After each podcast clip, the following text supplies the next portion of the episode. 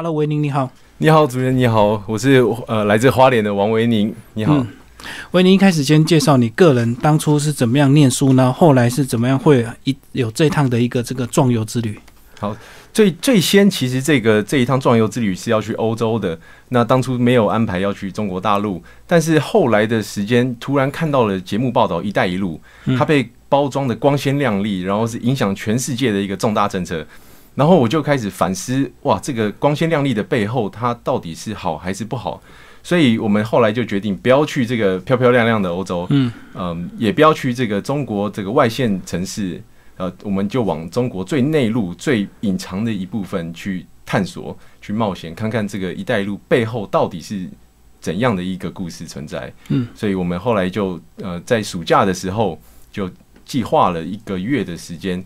到中国内陆，从西安往西北一路走到中国的最尾端去探索这个世界。嗯，可是那时候你是这个呃，你刚好是这个暑假期间，可是你另外两位同行的这个朋友，他们应该应该已经算算在工作。呃呃，刚毕业，刚毕业，是，所以他们刚好也是有这个空档，是陪你走这一趟。对对，刚刚好非常巧，那个时候呃，我是放暑假，他们刚刚好毕业典礼完，然后还没找到工作，也还没入伍。这个空闲时间，嗯嗯，所以一开始完全都没有考量到经费的问题嘛，因为如果欧洲一个月跟这个丝路一个月，这个价差非常的大。是对，原原本最初我我父亲给我的二十岁生日礼物是一张欧洲来回机票，那后来所有的生活费我都自己打工一直存存存到后来足够了，但是我突然看到一带一路就转向了，所以刚刚好经费也少了很多，然后他们这两个朋友也可以跟得上。这样，嗯嗯，是。那其实呢，这个呃，我们如果到中国大陆，如果你不是自助游的话，其实你。跟团你通常都不会看到这个老百姓的这个生活日常，对不对？在景区都什么都帮你安排的好好的，其但是你们这一趟因为是自助游，所以你真的要跟大家去抢门票，跟大家去挤缆车，然后甚至还会遇到一些诈骗，就是他们的生活日常。所以这个一开始并不是你所预期的，对不对？因为你本来只是很好奇“一带一路”到底是有多光鲜亮丽。是是，然后包括到最内陆的时候，它已经其实跟“一带一路”已经完全脱开关系了，就是。一个是非常呃传统的文化存在在那边，完全看不到这个“一带一路”的这些大轨迹在那边有任何行踪。嗯，所以，所以我们后来这就是背包客旅游的好处，就是可以深入到最当地、最贴近他们文化的纹理上面去。嗯，呃，对，去学习。出门前你们还是三个有做一些讨论跟准备？有，你们在是有分工？有的，有的。但是我们其实没有想很多，就是一说要去，哇，机票买不到一个月。赶快查一查一些景点、一些车票的事情，然后马上就飞过去了。哦，因为这个没有语言障碍，所以显然就可以快速的行动，就对。当然，当然，对对对，没错。然后起点就是为什么会选在西安，就是我们丝路的这个开头嘛。对，它第一个是最古老丝路的开头，第二个是它又是现在这个“一带一路”新丝路的起点。嗯，所以这个城市它有非常丰富的历史，有非常多的古国在这边当首都。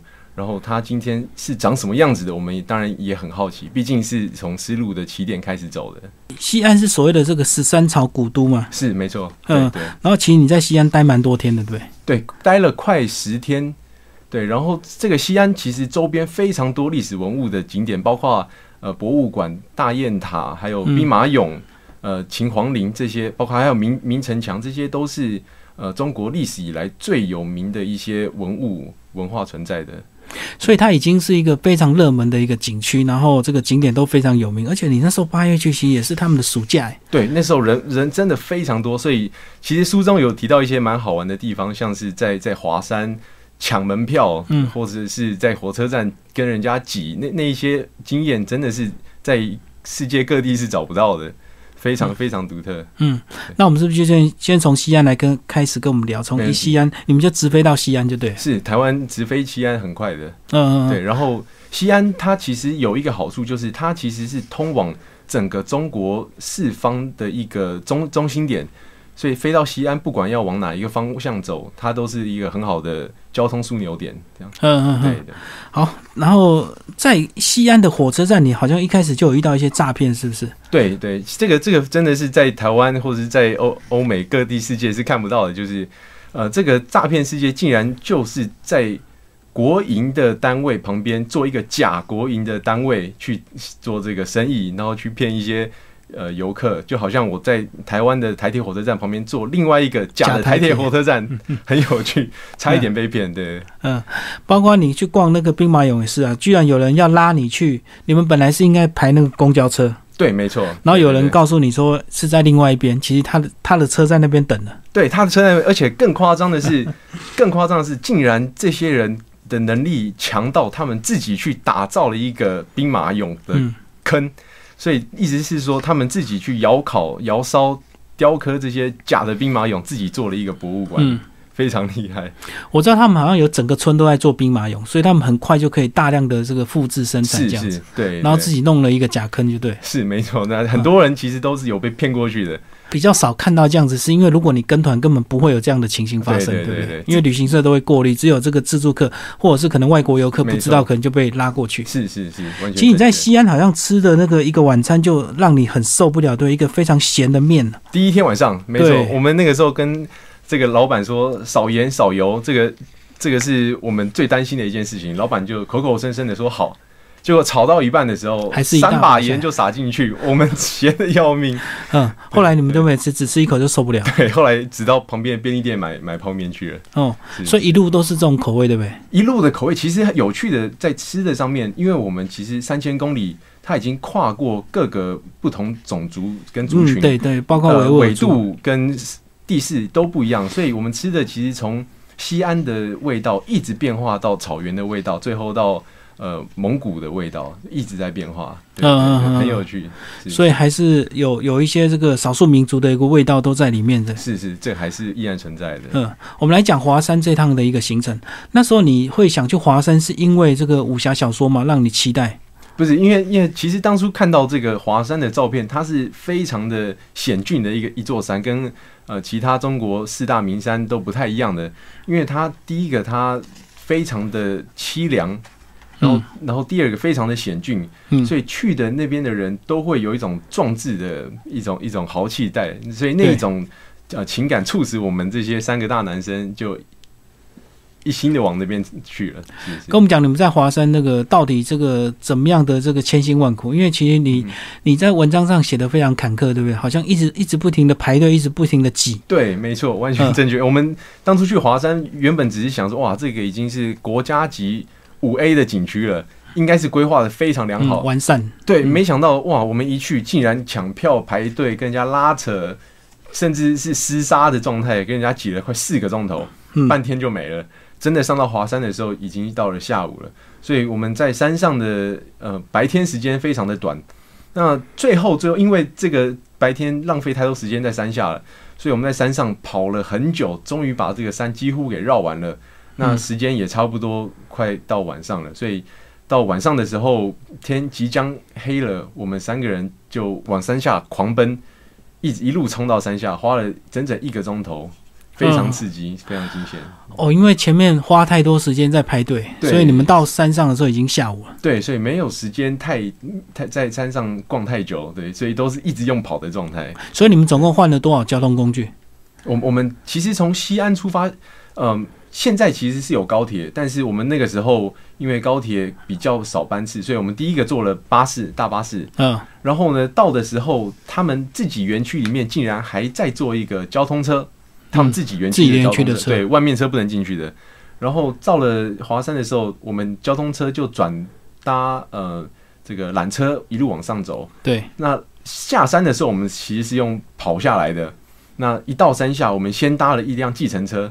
准备去赶过去这个呃高铁站，然后途中竟然遇到了有临停的巴士要往西安市走的，所以最后又上了巴士，一路这样子，总共换了五次车来来回回。哦，所以你们坐坐计程车还可以中途停车换巴士，因为刚好看到有这个呃交通呃这个交通巴士要往西安，我们赶快拦下来。哦，对对，这样比较省钱就对。第一个第一个省钱，第二个它其实会快很多，因为当初的班次我们从呃，高铁班次，我们如果从西安一路一路过来的话，它其实第一个班次不多，要等很久。嗯。第二个，它还要再坐计程车，然后一路坐到华山景区。嗯嗯，对，所以所以刚好有交通车，这个是直达就方便多了。嗯，那你们这个银行开户，这个办一些支付宝也是在西安嘛？就是一开始对对前几天就已经没错，对发现他们原来都已经行动支付了。完全对对，这个让我们很惊讶，就是在在台湾，包括到现在这个阶段，可能才慢慢开始出现一些对行动支付嘛。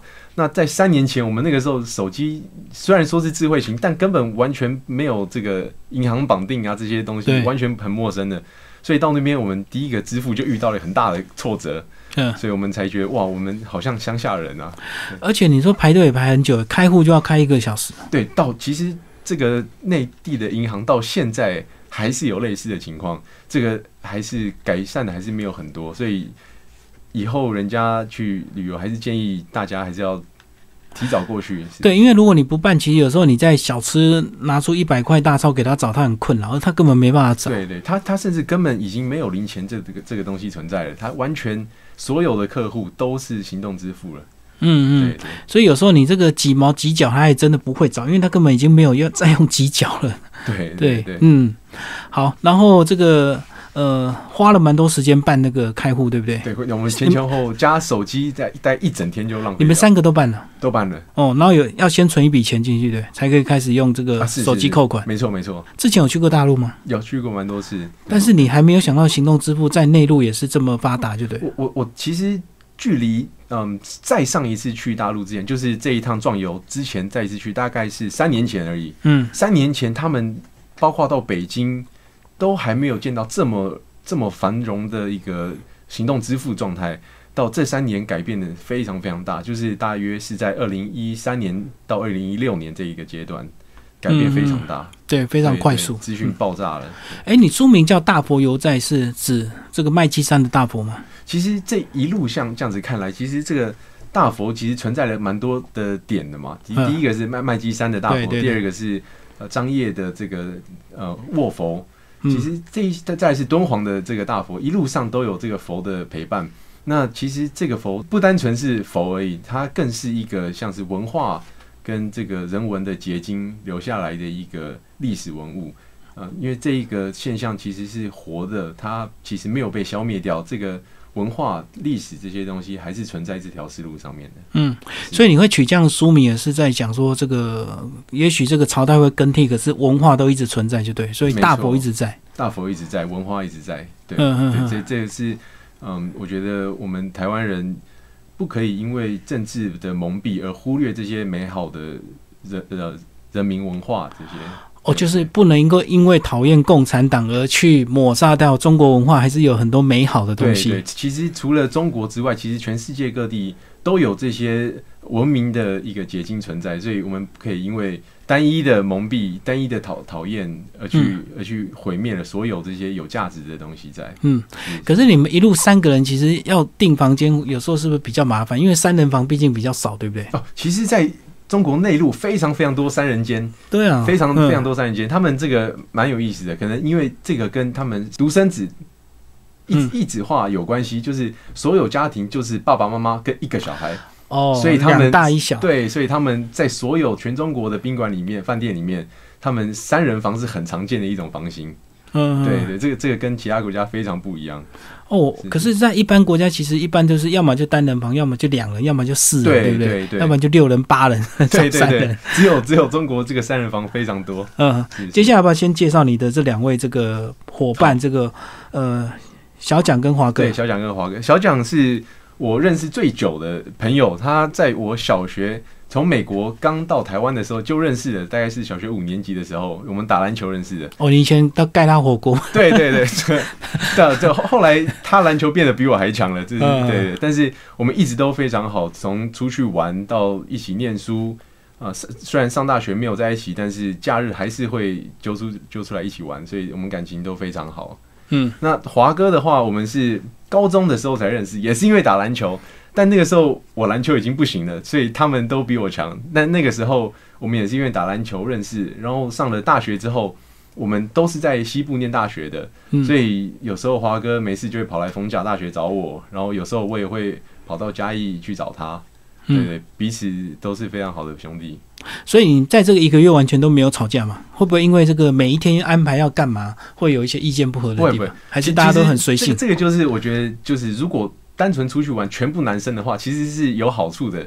就是我们每一个人都是直来直往，很爽朗。我有什么话我就讲什么话，我我不同意我就我就大声讲出来，不会闷在心里。所以我们三个人的个性其实都是蛮像的，所以这样子一路出去有事情就讲开。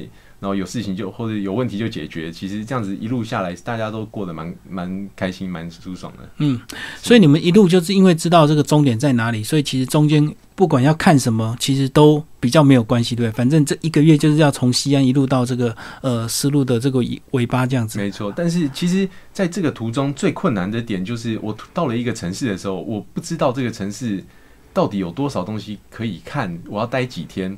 因为如果我我。中间几个城市停太久，最后真的好玩的、真的有值得看的东西，反而可能没时间了。时间不够。对对，所以我们这一路上规划这个时候，其实是比较仓促一点。但是最后很幸运的是，呃，该看的一些文化历史，甚至比比较不像是景点的东西，我们都有看到。呃，你们在哪个城市之后才开始感受到这个汉族跟少数民族的一些不一样的？其实从我们第一个城市西安市就有感受，它其实就非常多的呃。少数民族跟回民了，就是信奉伊斯兰教的人，所以整个城市的包括呃老百姓的呃穿着到他们吃的东西都是非常嗯嗯非常不一样。好，接下来我们来讲到这个，后来你们就到天水对不对？天水这个地方，它其实也是在古代丝路上面一个很重要的据点。那这个据点它其实充满了各种的佛呃佛学的文化存在。那它最有名的就是它的石窟。麦积山石窟，那这个地方它因为地点比较不容易到达，所以变成说到今天还保存的非常非常完整。好，那其实一路这个大陆很多景区其实都要门票，而且门票都蛮贵的，对不对？对，其实有些门票是因为他们政府规划的非常完善，然后呃相对就会比较贵一点。像是华山他们这个只要五 A 基本基本上都很基本上是很贵，大概一个人可能要将近台币一千块的门票。嗯，对对，那相对来讲，有些景点它没有新建的一些东西，不像什么大佛寺啊那些，它是维持这个历历史文化的东西，它其实是很便宜的，只要可能五六十块人民币或者三五十就有了，甚至有一些是可以啊，每天有一定限额的这个免费的票。对对，像是西安市的陕西省博物馆，这个中国就是想利用这些以前历朝历代的这些历史文物去给这些青年一些教育的。目的，所以变成说，他很鼓励大家去看看自己国家以前的人是有是过怎样的生活，留下来什么东西，所以他们国家对这个是很重视的。哦，对，所以他们各省的博物馆几乎都是不用门票，基本上，但是要刷证件呢。是的，是的，对。像可是像台湾人去的话，呃，我们当时是学生去，所以呃，其实优惠跟他们是一样的，包括门票半价，或者是有些是直接进去不用钱的。嗯，所以这个你到那边才意外发现你的学生证居然还被承认，就对。对对，其实中国还可以半价。对，其实中国不太承认欧美他们的学生证的。嗯是是是，因为可能看不懂吧。至少我们是繁体字还看得懂。是是是。嗯，跟我们讲，有一晚你们订房好像出了差错，因为你你们明明已经在网络上订了房，可是没有你们的这个资料，后来他就强迫你们要升级，这样子要多付钱才能够换两人房。对，你们就在那边吵了一架。对，其实，在在这个内地旅游，很多事情不会跟自己理想当中一样那么顺遂，所以很多事情其实是要临时去应变的。那像是这个订饭店的这个事情，其实他们自己是没有处理的很好。那我们要站在一个解决问题的立场上去讨论这个事情。所以变成说，我们我们一直在想尽各种办法，好好比说，呃，赶快退款，我们去找下一间，对对，或者是你你给我睡双人房也无所谓，但是不能再补价差，但是对对价差的话，当然不能再补。但是他们当当初是要求要再加一点钱，我们就觉得这个不是很合理，所以跟他理论了一下，诶，他们自己也觉得他们理亏，那后来也让我们去住了双人房，不用再加钱。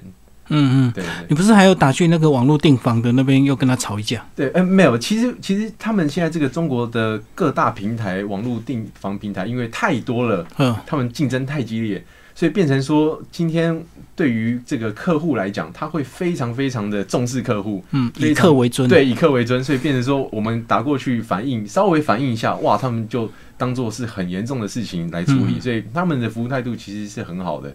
对于这一块其实是很好的，所以主要是对饭店那个前台就对啊，对对，大部分是对前台那个小姐，是是，嗯嗯。接下来我们来讲那个呃卧佛是在张掖嘛？张掖，对对对对。你说这个，你连这个偷偷拍个照，你心里都这么多小世界，对，因为 很多那个小宇宙，然后心里胡思乱想，终于偷拍了一张。对的，因为我们在佛前面其实就是一个哇，我完全透明的状态，这个是我我完全尊重大大佛，尊重这个。佛佛的佛在我前面，不敢为非作歹。然后，但是想了半天，这个如果不拍太很可惜，因为不知道什么时候 再来哈。对，所以所以后来想了老半天，就躲到一个黑暗的角落，然后看佛好像也是在睡觉。哇，那我就把你拍一张，可能你也不会发现。就存在这种侥幸的心态，把他拍了一张纪念。后来回来，你才发现你两位伙伴他们也都偷拍。对哦，他他们 没那么严重，他们心理戏没那么多。他们一出走出来就是哇，我刚拍了好几张。只有你自己这样子偷偷摸摸拍了一张，还很那个嗯。所以你们一路到哪边开始坐所谓的高铁？哦，其实西安从西安出去就高铁了。呃，不，其实西安有一路的高铁到到乌鲁木齐，但是因为我们玩的时候。呃，不太想浪费白天的时间在坐高铁，嗯，所以我们就用晚上的时间坐他们的火车，对夜车。他们高铁不会就是一路开夜车这样过去的，他们通常都是白天开。我知道，只有慢车一才有所谓的夜间车，是比较慢一点。然后他们的慢车上面有卧铺，就是很多床，跟欧洲很多国家是一样的。是有床在这个车呃火车上面，大家可以睡了一觉之后就刚好起来。对，这个床其实就很像部队里面的三层三层铝床一样。嗯，所以你们有订这种卧卧铺的一个？我们睡了两次。嗯，是是，呃，两次还是三次？因为因为在那边其实它连卧铺都分价位，价位分档次的。下铺比较贵，对不对？呃，下铺贵，然后上铺最便宜，然后开放式的最最便宜，那还有封闭式包厢式的最贵。嗯，所以有有一级的跟二级的这样子。因为下铺这个半夜尿尿比较便比较方便，所以它比较贵。而且老人也不能爬，对，不能爬上去，所以对，所以老人坐在下面还是比较舒服的。所以你们做两三次是总共过了几晚？我们有一次其实是白天做的，因为太兴奋了，想要尝试一下，嗯，白天就跳上去。那那一次没有过夜，其他两次是有过过夜的。嗯嗯，对，过两次夜。不过在那边过夜，其实，在火车上过夜是一个非常特别的经验。对于台湾人来讲，因为像台铁这个火车，其实不会有床在火车上面。可是你你们三个有办法安心的睡吗？因为毕竟你们还是带着这个你们的这个背包行李，这样跟着就放在旁边嘛。对对，我们我们其实最担心，尤其是开放式的卧铺，我们很担心睡到一半包就被人家摸走了。对呀对呀，所以我们几乎三个人睡觉的时候，都把自己的大背包就抱在怀中，当做抱枕一样这样子睡。嗯，然后他们有一个很好的服务，就是火车上的小姐，他们会到你要到站的时候，帮你叫起来。Morning call。对对，就是不管几点，他们都会把你叫起来，有记录这样子。嗯嗯。对，这个服务还蛮贴心。就怕你这个过站了，睡过头。对，因为他们可能一睡过头就是几百几千公里了。嗯嗯。是是。我们来讲那个吐鲁番站，然后那边就是刚好是葡萄嘛，因为夏天，对不对？对对。嗯，其实吐鲁番这个地方。是我最后做毕业设计的一个选选选选址，因为这个地方它其实给我们的冲击是最大的。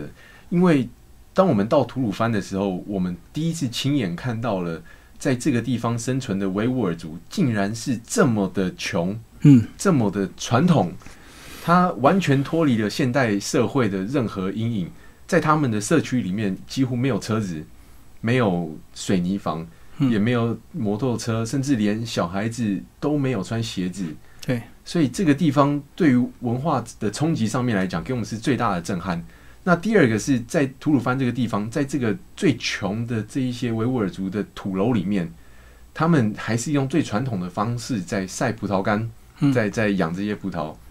那在这个社区的旁边，只隔了一条街道，竟然是汉人的高楼大厦住宅区。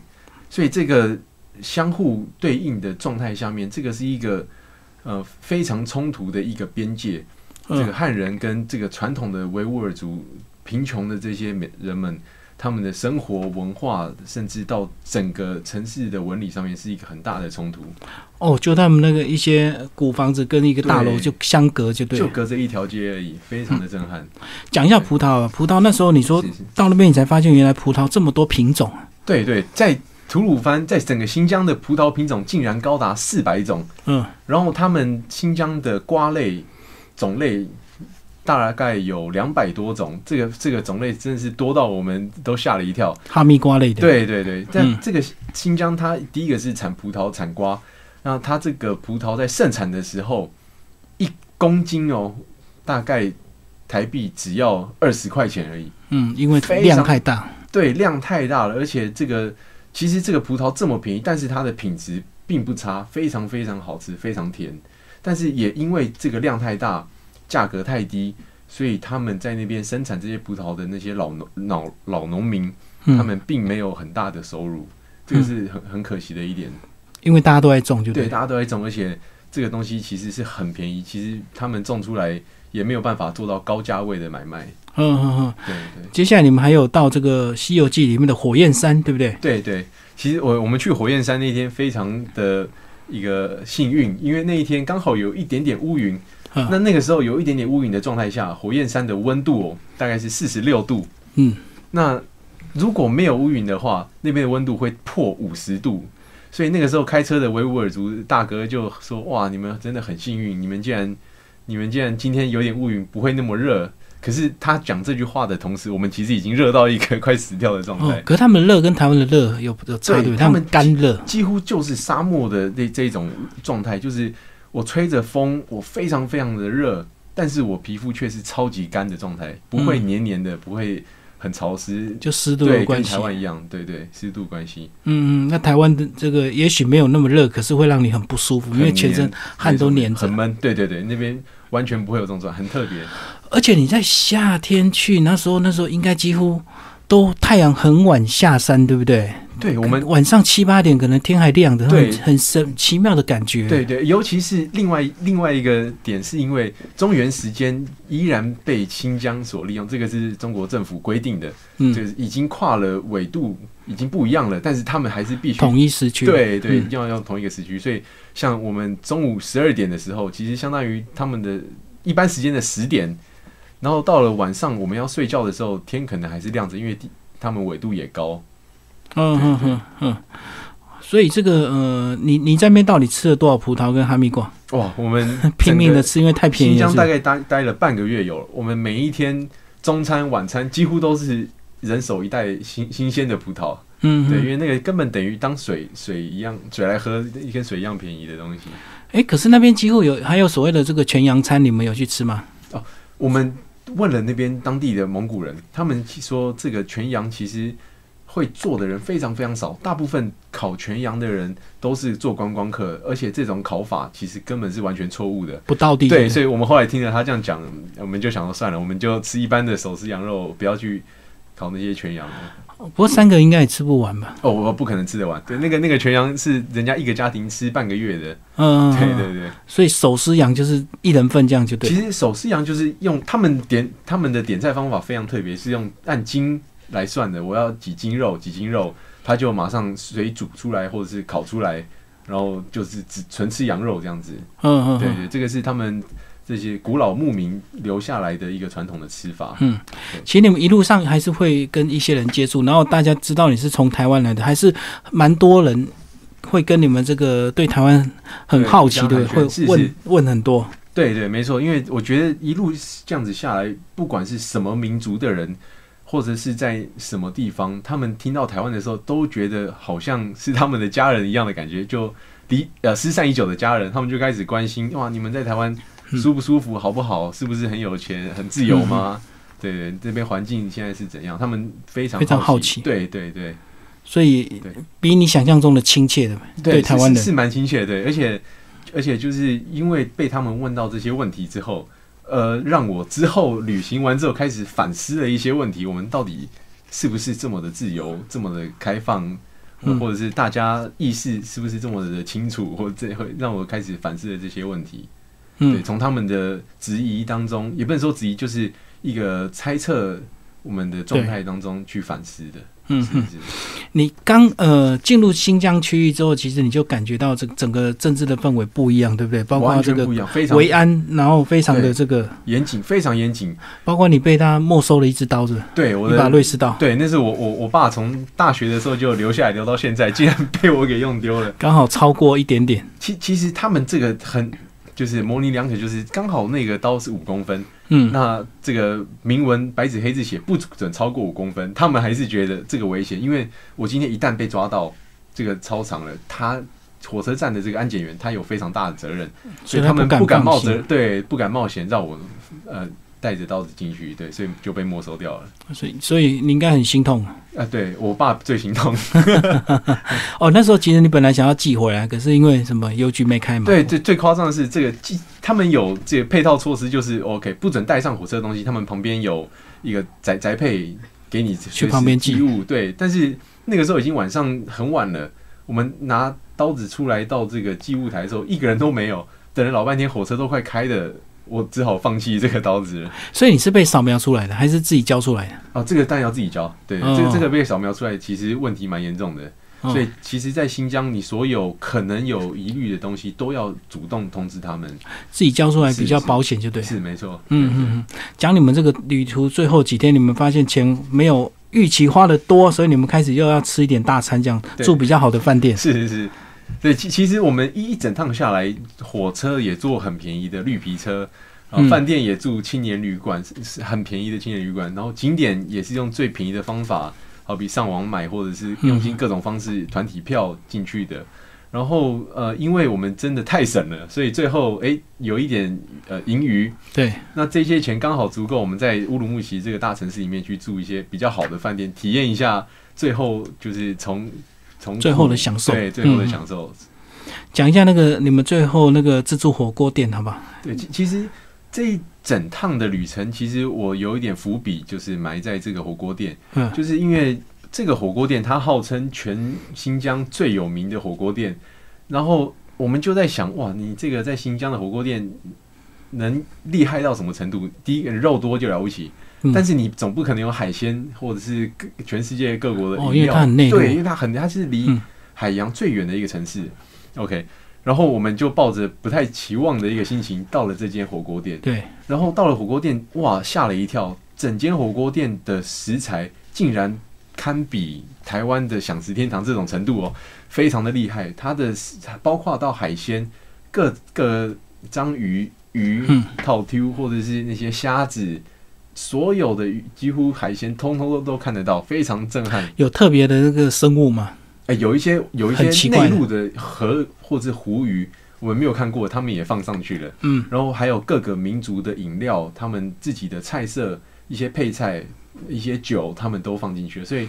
其实这一间餐厅，它融合了整个新疆各个民族不同饮食习惯的人们，他们的文化都在融合到里面的。不过他们食材应该都放的比较豪迈，对不对？那个看起来这个都比较大一块这样子，不像我们台湾会料理的比较精致一样。是是，对他们当然这个这个他们比较不如台湾一样，但是最重要的是他们。可以把每一个地方最精华的东西，通通都融合进去了。在书的最后，你就有讲到这趟旅程跟你这个毕业呃毕业季的这个毕业设计到底有什么样的一个关系？然后它带给到底带给你什么样的一个养分？是因为整趟旅程中，就我上述所说的，就是最震撼、最冲击的地方，其实是在吐鲁番这个城市。因为吐鲁番这个地方，第一个文化受到最大冲击，呃。不同的民族、不同的种族，再来是他们的生活习惯也不都不一样，所以最后我把焦点放回了吐鲁番，在吐鲁番做了一个各个种族能够融合在一起的一个大的中继文化中继站，这个文化大熔炉。所以这个文化熔炉里面，我布局了饭店，对，嗯，这是给游客的，也把学校、中学拉进来了，然后呢，再跟这个游览车的呃枢纽点。融合进来，最后还有这个青年旅馆跟当地人的市场，这些全部都融合到了这个文化中继站里面。所以，不同的民族、不同的种族都在一个大空间彼此互相生活、学习着。所以，这个是我们理想当中可以把这个地方的冲突化解最低的一个理想的设计。哦，所以你做了一个这个呃乌鲁木齐的一个模拟城市，就对。对对，吐鲁番的对吐鲁番，嗯，吐鲁番的一个模拟城市，这样。对对，嗯嗯嗯，把自己的理想幻化画到里面去，就是融合你这一个月所见所闻这样子。是没错，嗯，对对。然后也做了一些实体的模型嘛。有的非常多，对对。嗯嗯嗯嗯。好，然后这本书呢，其实你这个也有两位这个非常重要的推荐人，对不对？帮我们介绍一下这两位好不好？其实，其实我觉得我非常幸运的是，这个推荐人，呃，这些有名的作家、这些老师帮我写序的时候，他们竟然把我书中的三个大要点全部写出来，点破了，点破了，对，非常惊讶。对，第一个是呃，简真老师，呃，简老师在写序的时候。把我书中想要让更多年轻人看到的壮游的壮志，把它提点出来，就是希望每一个人有自己的在年轻趁年轻的时候，要好好的踏出去出走，这个是壮游壮志的一个起点。然后再再来到了张国立老师，嗯，呃，张老师提到了这个出去游的时候，旅游的时候会给自己内心的回馈，这个会影响一个人以后一呃。一生的一个想法、看法、价值观，所以这个是我觉得旅游其实很重要的一个可以反思的机会。那在第三个，严坤阳老师写的，严坤阳老师提到用心眼去旅行，就是必须打开自己的心，要让自己的心胸够大，才可以容纳这些各个不同的民族文化，甚至他们的习惯，可以融到自己心里面。而且这个文化它是不会灭亡的，这个国家。是有可能会一代一代的轮替，嗯嗯，所以所以这三位老师都把这个书的精华写点破了，嗯，所以你个人这一趟也是对中国大陆有一些改观，对不对？虽然有还是有一些比较不愉快的，包括被插队啦，差点被骗啊，或者是吵架，可是总括来讲，你还是对这个呃中国大陆的一些进步应该有蛮大的一个压抑。没错，对，而且当我看到这么多的诈骗或者是呃不诚实的这些生意人，其实我会开始去好奇说。他们到底为什么会用这种不诚实的方法去做生意？那是不是从古至今他都是用这种方式去生活的呢？嗯，还是因为他的民族背后是有什么见不得人、比较苦命的一些日子存在？所以让我去反思了这些问题。嗯，是是，所以对人的这些敏锐的观察力，或者是一些同理心，或者是一些关怀，会影响到你后续工作的一些设计吗？会会完全会，尤其是做做在我们做建筑设计的时候，因为我们建筑最后毕竟是要给人用的，然后我们对人的关怀，对人的一个观察的敏锐，会呈现在这个建筑里面，也就是说。会把他的生活，嗯，完全融入到了我们给他的理想设计，是他们可能理想的生活状态。对，嗯，最后你要不要讲一下你的父亲？其实一开始你有提到，你因为这个父亲的关系，其实你一开始换了很多学校，对不对？辗转这样子，然后包括这趟的旅程，也是他非常大力的一个支持你。没错，没错，对我，我我觉得我最。呃，敬佩我父亲的一点是，就是他其实是一个数学教授，嗯，然后他在呃闲暇之余的时候，他其实并不会一心就是一直看数学的书，呃，研究数学的问题，他其实也蛮喜欢看一些历史、一些文化、一些人文的书籍。那我因为有他这样子的习惯，我也开始慢慢的学他看一些这这类似的书，然后最后其实这些收获。回到我自己身上，我是很感谢有他的这个习惯存在。哦，就变成你一个比较深厚的一个文化素养。嗯，稍微稍微是是是。其实，在里面有讲到，一开始他是第一次，他有带你去大陆，他还到处叫你去观察，说哪一个人是扒手，对，哪一个是便衣这样子。我小时候到大陆去，那那个时候真的是很好玩，真的很好玩。就是我们在台湾不不可能看到一群人，他就明目张胆的在大白天。呃，行窃就包围一个人，然后是集体分工这样子。哎，对，就是就有点像，就是我我两三个人去跟他聊天，然后后面两个人就是从他后面把他皮夹抽走，类似这种集体的，像电影那种。对对对对对对，这个是我们在台湾根本不可能见到的。所以到了那边，我爸跟我说有这种事情存在，我看到了，我自己都傻了，不太相信。嗯，对。然后更更神奇的是，在这一群维吾尔族扒手的旁边，竟然。跟着另外一群汉人警察，这些人是无时无刻盯着他有没有偷东西，要去把他抓起来的一一群汉人警察，对，非常的奇奇特奇观。维吾尔族他们好像有一些生活的一些难处，所以好像蛮多沦为所谓这个扒手，对不对？对，因为其实维吾尔族成立两百年以来，他们是融合整个西域各个不同的部落还有民族的。那当他们今天成立了这个维吾尔族的时候，他们其实有很多困难存在。第一个其实就是生存，对，因为他们对生存不易，他们第一个还是像以前的牧民一样。